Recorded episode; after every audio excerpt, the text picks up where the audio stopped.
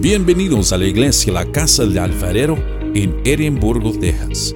Y ahora, entremos en la palabra de Dios para hoy. Bueno, pues vamos a dar inicio, hermanos. Empezamos con, con el Evangelio según San Juan en el capítulo 14. Vamos a dar inicio con el capítulo 14. Está muy interesante este, porque el tema es Jesús, el camino al Padre. Jesús el camino al Padre. Y sabemos que no hay otro. No hay otro quien nos pueda llevar al Padre más que nuestro Señor Jesucristo. Amén. Bueno, pues vamos a dar inicio. Quiero que se pongan todos de pie porque vamos a leer la escritura en reverencia a nuestro Señor. Abran sus Biblias en el Evangelio según San Juan, capítulo 14, es con los versículos del 1 al 14. Voy a leer dos y, así me van eh, ayudando. Otro, otro lee otros dos y luego yo otros dos y luego otro, otros dos y así nos vamos para terminar porque son 14. Bueno, pues vamos a dar inicio en el nombre del Padre y del Hijo y del Espíritu Santo. La palabra de Dios dice, no se turbe vuestro corazón. Creéis en Dios, creed también en mí. En la casa de mi Padre muchas moradas hay. Si así no fuera, yo os lo hubiera dicho. Voy, pues, a preparar lugar para vosotros. Vamos a orar. Padre, en el nombre de Jesús, pedimos, Padre, que en estos momentos tu Santo Espíritu se manifieste en cada uno de nosotros, que no nos abras los oídos espirituales, Señor, para poder entender tu palabra. Señor, que no seamos como como Felipe y Tomás que estaban preguntando y preguntando porque no sabían, Padre, que pongamos atención, Señor, y si tenemos alguna duda, Señor, por favor, Ayúdanos a poder contestar de una manera sabia como debe de ser. En el nombre de mi Cristo Jesús, Señor, que nadie se vaya de este lugar como llegó, que se vayan, Señor, fortalecidos de tu palabra, enseñados por ti. En el nombre de Jesús te lo pedimos. Amén, amén. Pueden tomar sus lugares, hermanos. Pueden tomar sus lugares. Eh, vemos cómo el Señor continúa el sermón que comenzó tras la salida de Judas por su traición. Lo más probable es que todavía estaban alrededor de la mesa donde habían comido. Acuérdense que habían tenido su la cena, la última cena, como se le llama la cena del Señor, que donde había reunido nomás con sus discípulos. Y el Señor ya les había dicho que a donde él iba nadie podía ir. Y como ya hemos visto que Pedro fue el primero en rebelarse, en quejarse, y sin duda los demás discípulos estaban sorprendidos, ya que estos hombres lo habían dejado todo para seguir a Jesús. Pero ahora Jesús les decía que él iba a un lugar a donde ellos no podían seguirle. Y es por eso que Jesús los veía turbados. Jesús ya llevaba días hablándole de su muerte. Es por eso que los discípulos se sentían desesperados al ver que sus esperanzas mesiánicas quedaban en la nada. Sin lugar a dudas se sentirían abandonados desamparados y expuestos a la burla y a la persecución de los enemigos de Cristo. Pero además de su partida, había otras cosas que también les agobiaban. Durante la cena, Jesús había anunciado ya la traición de Judas, uno de los doce. Y poco después que Pedro uno, de sus discípulos más destacados, los más fuertes del ministerio de, de Jesús, era, sabemos que el carácter de Pedro era fuerte, ¿verdad? Dijo que le negaría también, que le iba a negar tres veces, no nada más una sola vez, tres veces. Parecía que todo aquello en lo que habían confiado se estaba viniendo abajo, se estaba desmoronando, como dice. El Señor vio el rostro de sus discípulos turbados por todo lo que le iba a acontecer y se dispuso para alentarlos, sabiendo que en unas horas estaba a punto de acontecer un sufrimiento incomparable de irse a la cruz. Noten que el Señor Jesús no pensaba en sí mismo, sino en las duras pruebas que esperaban a sus discípulos. Así que a lo largo de este capítulo encontramos una serie de promesas que el Señor hizo a sus discípulos con el fin de fortalecerles frente a los difíciles momentos que en breve tendrían que pasar y que también les capacitaría para llevar a cabo la misión que les iba a encomendar una vez que Él partiera con el Padre. Y para empezar, en estos tres primeros versículos, el Señor les explica que su partida tendría como finalidad preparar una morada para ellos.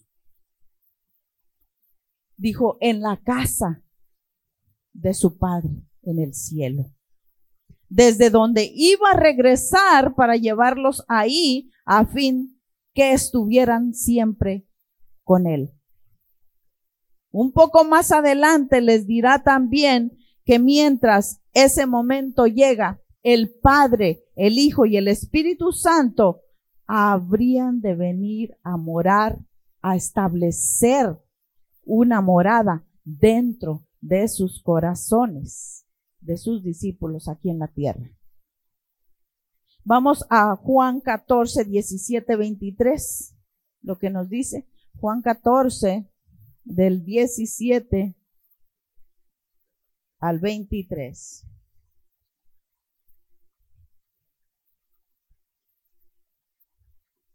Amén, hasta ahí. Hasta ahí. Dice, haremos. O sea, no nomás está hablando de Él. Está hablando de los tres, el Padre, el Hijo y el Espíritu Santo. Dice, haremos morada con, con Él, ¿verdad? Entonces, sigamos en el, en Juan 14, 1, dice, no se turbe vuestro corazón, creéis en Dios, creed también en mí. Noten, hermanos, la palabra turbar expresa una conmoción que invade a toda la persona, es una sensación de miedo, un escalofrío.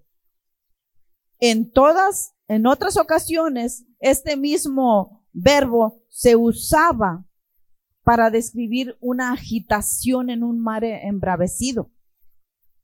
Era un hecho que los discípulos estaban turbados pero Jesús quería calmar sus corazones agitados por el temor que los invadía.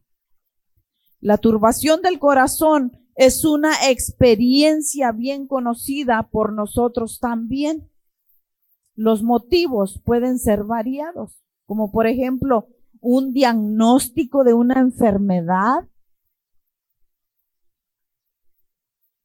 que no se puede curar cómo se, cómo se miran las personas angustiadas.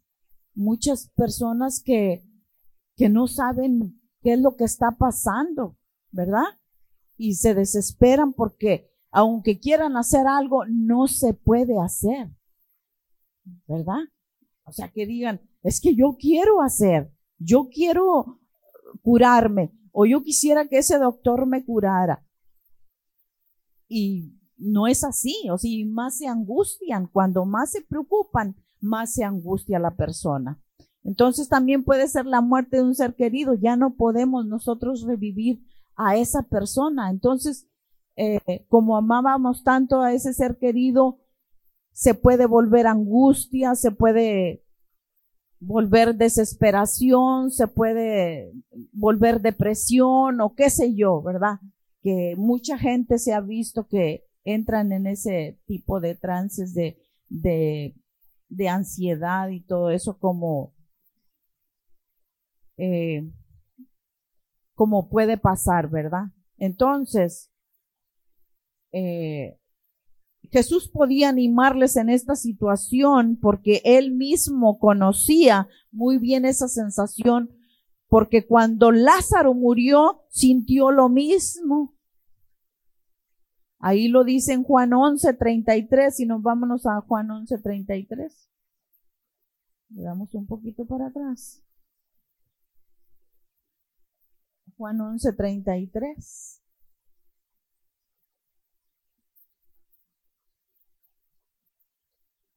Dice Jesús, entonces al verla llorando y a los judíos que la acompañaban, dice, también llorando se estremeció en espíritu y se conmovió. ¿Verdad? Ahí vemos eso, lo que sintió Jesús. Jesús entristeció, dice, en espíritu. Ahora vamos a ver lo que dijo de su propia muerte también está en el, en el capítulo 12, verso 27. Dice, ahora está turbada mi alma. ¿Y qué diré? Padre, sálvame de esta hora. Mas ahora, perdón, mas para esto he llegado a esta hora. Dice, está turbada mi alma, dijo Jesús. También sintió eso el alma de Jesús estaba turbada. Otro versículo más es, en, en Juan 13, 21. Acompáñenme ahí a Juan 13, 21. Ahora vamos para adelante. Juan 13, 21 dice, habiendo dicho esto, perdón, habiendo dicho Jesús esto, se conmovió en espíritu, ahí está, se conmovió en espíritu y declaró y dijo, de cierto, de cierto, os digo que uno de vosotros me va a entregar. Ahí fue, ¿verdad? Se conmovió en espíritu por el traidor que lo entregaría. Jesús sabía por los que sus discípulos estaban pasando, pero él estaba plenamente capacitado para consolarlos porque él mismo había pasado por esto y había vencido las pruebas más difíciles. Ahora bien, casi en todas las ocasiones en las que nosotros sufrimos, solo pensamos en nosotros mismos y en nuestro dolor, ¿cierto? ¿Verdad que sí? Eso estaba pasando con los apóstoles en aquellos momentos. Solo estaban preocupados por su situación. Pero, una pregunta, ¿alguno de ellos estaba preocupados al ver la cara del sufrimiento de lo por lo que iba a pasar Jesús? No, nada más, nomás estaban pensando en ellos. No olvidemos que para que Él pudiera llegar a ofrecernos consuelo, era necesario que Él pasara por la más intensa agonía en la cruz del Calvario. Ahí, ahí sí, hermanos, la verdad, fue un sufrimiento terrible. Por lo tanto, Cristo se presenta aquí como el buen pastor que sufre para aliviar el dolor a sus ovejas que no entienden nada de lo que él es, a él está ocurriendo. Ellos no entendían nada. Aunque nosotros, que ahora somos creyentes, deberíamos de ser capaces de valorar y agradecer lo que Él tuvo que pasar para podernos traer alivio y paz a nuestros corazones. Jesús les dice, ¿Creéis en Dios? ¿creéis también en mí? Dice, Jesús nos ofrece el único remedio eficaz contra la turbación de corazón. La fe en Dios. Este es el mejor bálsamo para aliviar los corazones atribulados. La fe en Dios. Siempre lo he dicho y siempre lo diré. Que cuando mi esposo falleció, digo, tuve, y no tuve otra opción de meterme más con Dios. Orando, ayunando, alabándole, porque la verdad, la ansiedad es horrible, hermanos. La ansiedad es horrible por lo que yo estaba pasando. Y solamente de esa manera, metiéndome con Dios más, más, más, ay, mi corazón se calmaba. Porque era una ansiedad horrible. Ahí es donde yo encontraba la paz a mi corazón. Vámonos a Salmo 46,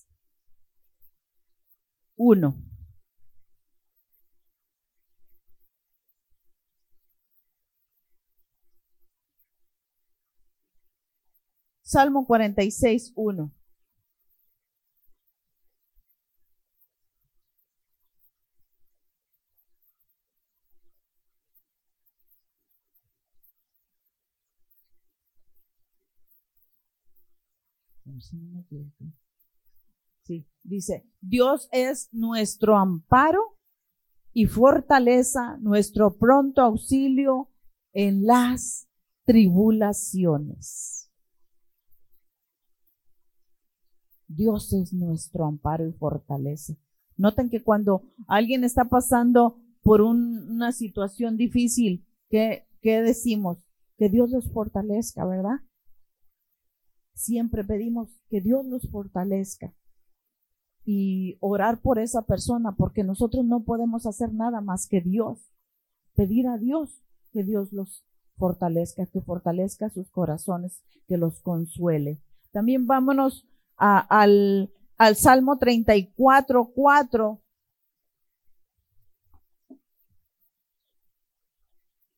Dice, busqué a Jehová y él me oyó y me libró de todos mis temores. O sea que tenemos que buscarle, hermanos. Tenemos que buscarle cuando estemos pasando pruebas que la verdad que nos afligen, que no sabemos qué hacer. Ahí está la solución. Buscar al Señor y buscarlo con todo nuestro corazón, porque sabemos que el Señor no va a despreciar un corazón contrito y humillado. Las pruebas son, son buenas, ¿verdad? Las pruebas. ¿Y saben por qué son buenas? Porque vienen de Dios. Y todo lo que viene de Dios es bueno. Entonces, en esas pruebas son para fortalecer nuestra fe, para probar nuestra fe también. A ver qué tanto le creemos a Dios. Vamos a Hebreos 11.6. Hebreos 11.6.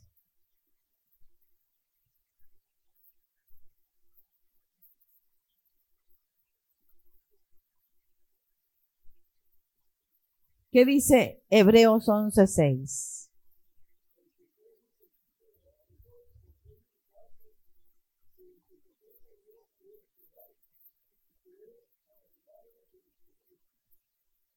Noten que dice, crea, crea que le hay. Está hablando de creer. La fe es creer. Y sin fe, no vamos a agradar a Dios, hermanos. La fe es muy necesaria en nosotros. ¿Quieres agradar a Dios? Tienes que creer en Él. Y creer es fe. O fe es creer. Jesús dice que si crees en Dios, que creas también en Él, porque Jesús es el mismo Dios y Dios nos ha hablado por medio de su Hijo. Mira, vámonos a, Hebreos 1, del 1 al 4. Ahí mismo en Hebreos. Hebreos 1, del 1 al 4.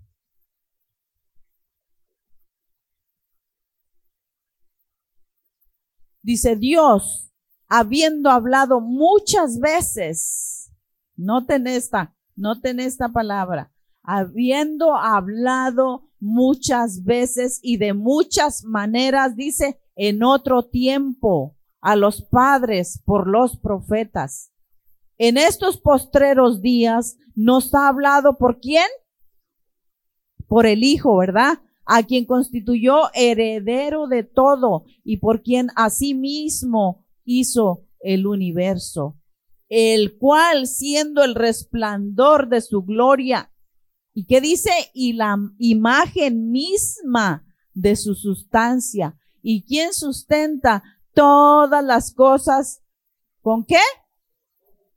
Con la palabra de su poder, que es la Biblia, ¿verdad? Dice, habiendo efectuado la purificación de nuestros pecados por medio de sí mismo, se sentó a la diestra de la majestad en las alturas, hecho tanto superior a los ángeles cuando heredó más excelente nombre que ellos. Por eso el nombre de Jesús está sobre todo nombre. Amén. Entonces, hermanos, sabemos que Dios nos habló por medio de su Hijo. Las palabras que Jesús hablaba no venían de él mismo, venían del Padre. Dice, ¿creéis en Dios? Creed también en mí. Vámonos a, Juan 14, 2. Juan 14, 2. Dice, en la casa de mi padre muchas moradas hay. Si así no fuera, yo os lo hubiera dicho, voy pues a preparar lugar para vosotros. Jesús dejaba la tierra para ir con su Padre a prepararnos una morada a cada uno de nosotros. Todos nosotros somos peregrinos en esta tierra, en este mundo, nomás vamos de pasado. Y nuestra meta es seguir caminando y caminando con Cristo. Él irá guiándonos por el camino correcto, porque dice que Él ya fue a prepararnos una morada. Qué triste sería, mis amados hermanos, que Jesús ya está preparando una morada para nosotros y que nosotros por rebeldía no llegáramos a esas moradas. Por habernos portado mal, por haber escogido el camino que no era el correcto, el camino ancho y espacioso que lleva a la perdición. Así no, así no podemos llegar a la morada que Jesús nos tiene reservado. Verso 3 dice, y si me fuere y os preparé, prepara, preparar el lugar y vendré otra vez y os tomaré a mí mismo para que donde yo estoy, vosotros también estéis. Mira el amor de Jesús hacia nosotros. Que no quiere que nadie se quede en este mundo lleno de pecado, de maldad. ¿Verdad? Él nos quiere salvar. Entonces, vámonos al verso 4 Dice, y sabéis a dónde voy y sabéis el camino. Jesús nos está enseñando el camino para que no te vayas a extraviar. Porque si, si no sigues a Jesús, te puedes extraviar fácilmente, hermano. Te puedes extraviar. Entonces, vámonos a los versos del 5 al 7. Dice, le dijo Tomás, Señor, no sabemos a dónde vas. Ahí está ya Tomás preguntando, ¿verdad? Dice, ¿cómo pues podemos saber el camino? Jesús le dijo, yo soy el camino y la verdad y la vida. Nadie viene al Padre sino por mí. Jesús con tanta paciencia les explicaba, ¿verdad? Dice, si me conocieses también a mí, también a mi Padre conoc seríais. O sea, hablan las palabras medias raras, ¿verdad? Pero dice, y desde ahora le conocéis y le habéis visto. Tomás le dice, Señor, no sabemos a dónde vas. ¿Cómo pues podemos saber el camino? Noten, noten bien esta pregunta de Tomás. Después de la resurrección, él todavía no creía el testimonio de aquellos que habían visto a nuestro Señor Jesucristo resucitado. ¿Sí, Paco?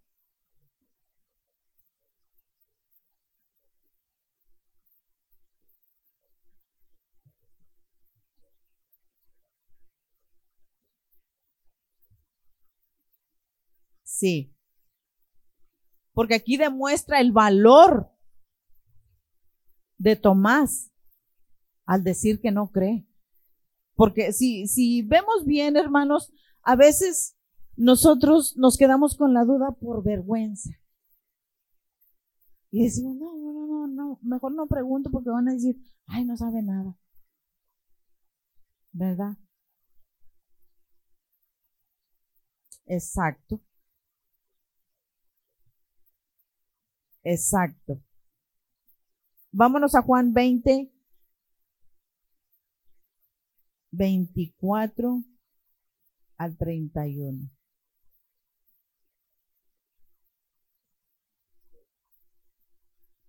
Fíjense, fíjense aquí lo que, lo que, lo que nos dice la palabra. Dice, a Tomás le, decían como el incrédulo, ¿verdad? Porque siempre andaba de que no, no creo, no creo.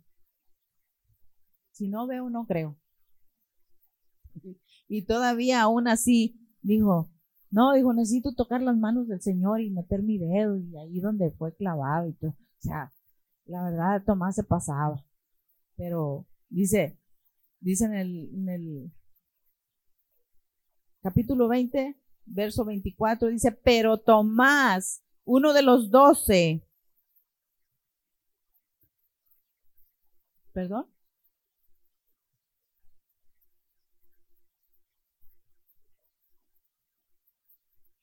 Dice, pero Tomás, uno de los doce, llamado Dídimo, no estaba con ellos cuando Jesús vino.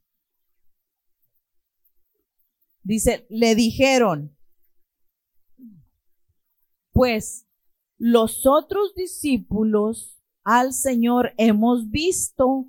Él les dijo, si no viere en sus manos la señal de los clavos y metiere mi dedo en el lugar de los clavos y metiere mi mano en su costado, no creeré.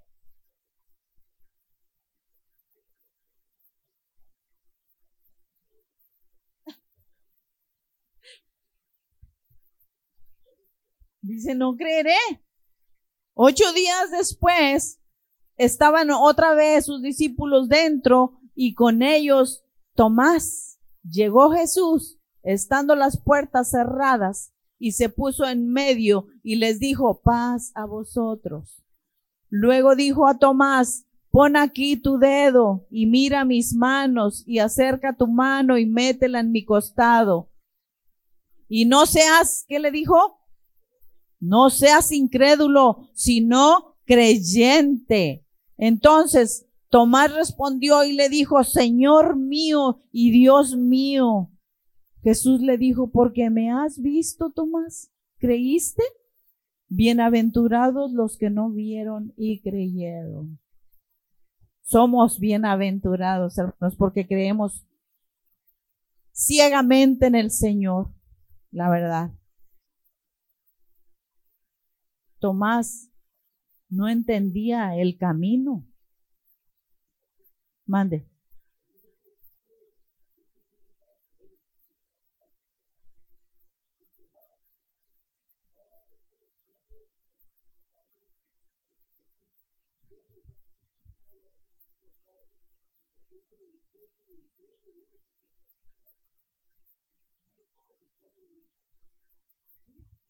Vemos que, que que Tomás no entiende el camino y tiene el valor de pedir una explicación clara.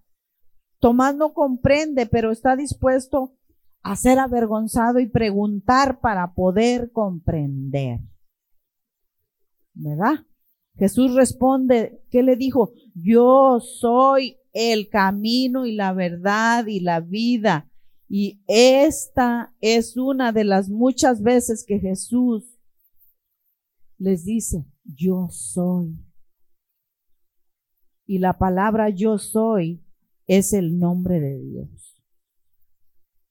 Eso lo vemos en el Éxodo 3, 13 y 14. Si quieren, vámonos a Éxodo 3.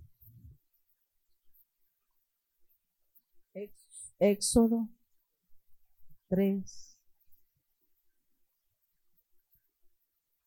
13 y 14. ¿Qué le dice? Dijo Moisés a Dios, he aquí que llego yo a los hijos de Israel y les digo, el Señor de vuestros padres me ha enviado a vosotros. Si ellos me preguntaren, ¿cuál es su nombre? ¿Qué les responderé? Y respondió Dios a Moisés, yo soy el que soy. Y dijo, así dirás a los hijos de Israel, yo soy, me envió a vosotros. Yo soy. Yo soy, me envió a vosotros. Jesús nos dice que Él es el camino, porque solo por Él podemos llegar al Padre, sin llegar a extraviarnos, por más torpes que seamos, si seguimos a Jesús, quiere decir que vamos por el buen camino. Jesús también nos dice que es la verdad. Vamos a Juan 8:32.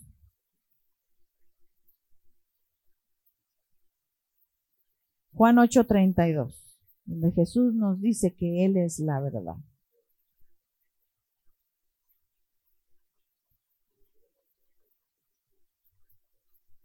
Sí, ¿qué es lo que nos dice? ¿Y quién es la verdad? Es Jesús. Es Jesús. Porque Él dijo, soy el camino y la verdad y la vida. ¿Verdad?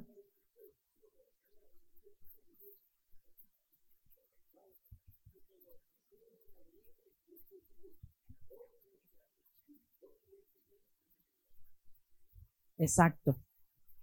Entonces, cuando Jesús dice que Él es la verdad, Jesús nos está liberando del pecado de la mentira. Si antes éramos mentirosos, antes de conocer a Jesús, decíamos mentiras. Ahora que seguimos a Jesús, el Espíritu Santo nos debe de redarguir para no decir mentiras para siempre decir la verdad, aunque nos duela, pero siempre decir la verdad. Acuérdense que hay un dicho que dice la verdad no peca, pero incomoda, pero siempre decir la verdad. No hay mentira piadosa. Mentira es mentira y la mentira es pecado. Entonces, si nosotros hemos llegado al conocimiento de la verdad que está en Cristo, entonces no debemos echar mentiras. Todo aquel que es hijo de Dios no debe de andar diciendo mentiras. Vámonos a Juan 8:44 que dice, ese sí está bien fuerte, hermanos, la verdad. ¿Qué dice Juan 8:44?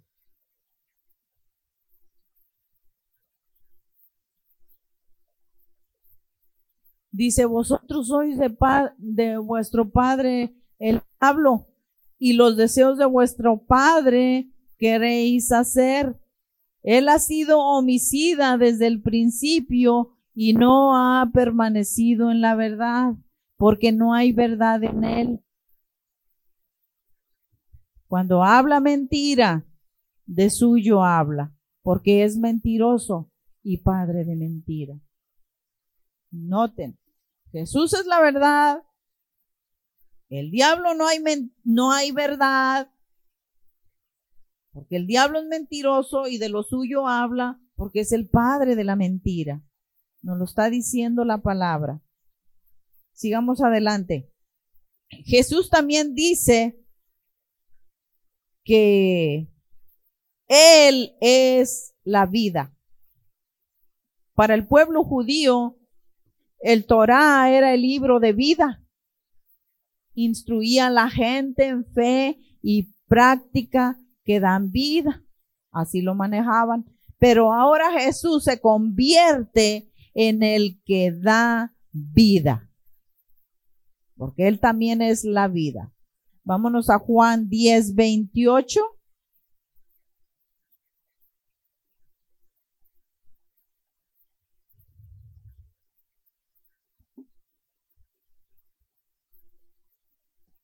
Dice, y yo les doy vida eterna y no perecerán jamás, ni nadie los arrebatará de mi mano. Él nos da vida eterna. También lo dice en, en Juan 11:25. Vámonos a Juan 11:25, que dice la palabra del Señor. Dice, le dijo Jesús, yo soy la resurrección y qué? La vida. El que cree en mí, aunque esté muerto, vivirá. Ahí está en la, en la, en la mantilla del, del, de la mesita. Yo soy la resurrección y la vida, nos dice el Señor. Y una vez más nos confirma en Juan 10, 10 y 11. Juan 10, 10 y 11. Dice, sí, dice, pero ahí como la mitad dice, yo he venido para que tengan vida y para que la tengan en abundancia. Y en el verso 11 dice, yo soy el buen pastor. El buen pastor su vida da por sus ovejas. Amén. Dijo, yo he venido para que tengan vida y vida en abundancia. Y que Él da su vida por nosotros. Entonces, vámonos Sigamos en Juan 14, 6.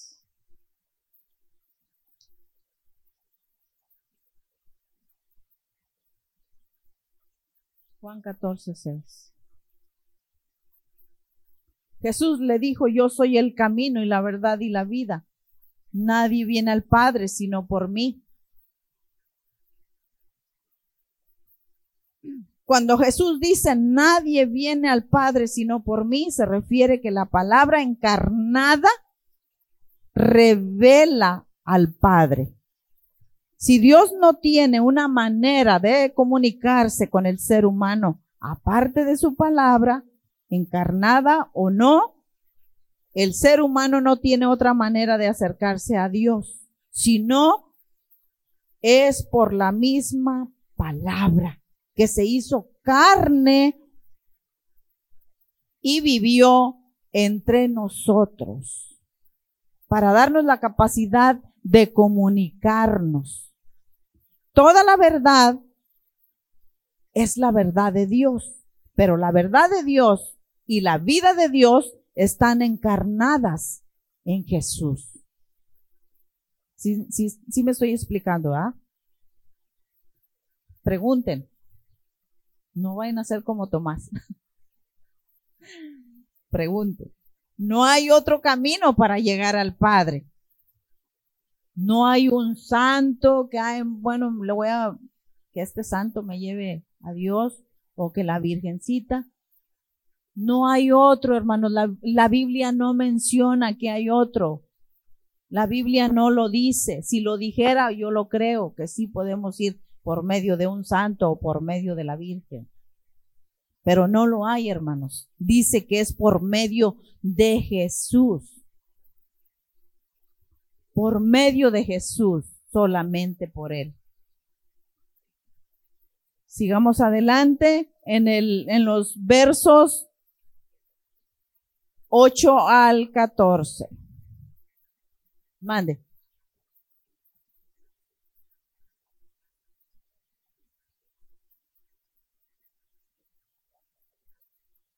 Sí, sí, se hacían muchos dioses, ¿verdad? Pero sabemos que el Dios al que nosotros servimos es el bueno. No hay otro Dios más poderoso que Jehová de los ejércitos. En el verso 8 dice, Felipe le dijo, Señor, muéstranos el Padre y nos basta. Jesús le dijo, ¿tanto tiempo hace que estoy con vosotros y no me has conocido, Felipe? El que me ha visto a mí, ha visto al Padre. ¿Cómo pues dices tú, muéstranos al Padre?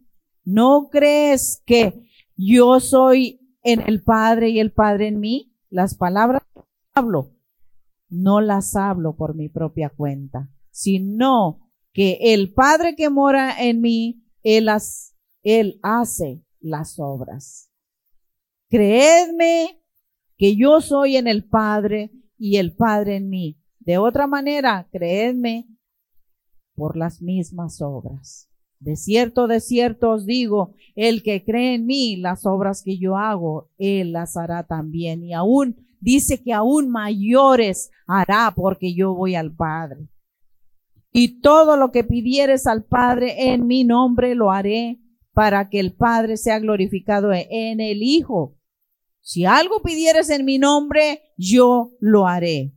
Son palabras de Jesús. Las preguntas de Felipe hacia Jesús diciendo que le muestre al Padre la respuesta de Jesús llena de preguntas, vuelve a decirles que ellos ya lo han visto porque han vivido con Él. Le dice, el que me ha visto a mí, ha visto al Padre, así que ya no hay más que mostrar. Ya han visto del todo cómo actúa el Padre, cómo habla, qué dice, qué hace, porque Jesús está en el Padre y el Padre en Jesús. Ya vamos a terminar, hermanos. Pónganse de pie. Jesús termina diciendo, hermanos, que si creemos en Él, podemos hacer las obras que Él hace, dice, y aún mayores. Se preguntarán cómo puede ser posible esto. Si Jesús es el Todopoderoso, es Dios, ¿cómo podemos nosotros hacer cosas mayores que Él? ¿Verdad? Pero Jesús nos da la clave que con tan solo creer en Él, Él nos dará el poder. Porque el él va al Padre. Y así nosotros cuando oramos, primero vamos al Padre, ¿sí o no? ¿Cómo empezamos orando, hermanos? Padre, ¿cierto? Y ya empezamos a, a orar, ¿verdad? Hablamos con Él de la necesidad, del problema, de todo lo que nos está pasando. Cuando terminamos de orar, ¿en quién se lo pedimos? en el nombre de Jesús. Y si creemos en su poder, sucederá el milagro.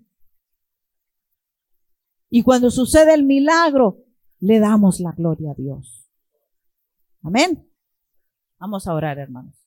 Padre, gracias por tu palabra, Señor, porque es poderosa y porque nos das esta arma, Señor, para nosotros poder salir adelante, que es el camino, la verdad y la vida, Señor, por la cual debemos caminar para no extraviarnos, Señor. Y reprender toda obra del enemigo cuando quiera ponernos zancadillas, Señor, para volver a regresar al pasado y caer en el pecado, Señor. Ayúdanos, Padre, a creer en ti, a tener fe, porque sabemos, Padre, que tú tienes una morada reservada con el Padre, Señor. En la casa de mi Padre fuiste a reservar morada para cada uno de nosotros, Señor. Y queremos, Padre, estar contigo en tu gloria. En el nombre de Jesús, Señor, ayúdanos porque solos no podemos. Padre, ayuda nuestra incredulidad, Padre. Ayúdanos a poder creer más en ti, Señor, a que nuestros ojos espirituales se abran. Toca nuestros corazones incrédulos, Padre. Los corazones duros, Padre, que se han endurecido, Padre, tócalos. En el nombre de Jesús te lo pedimos. Amén, amén. Gloria a Dios.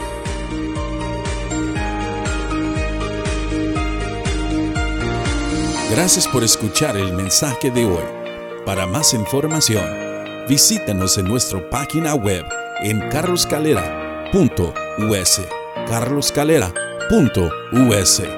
Te bendecimos en el nombre del Señor.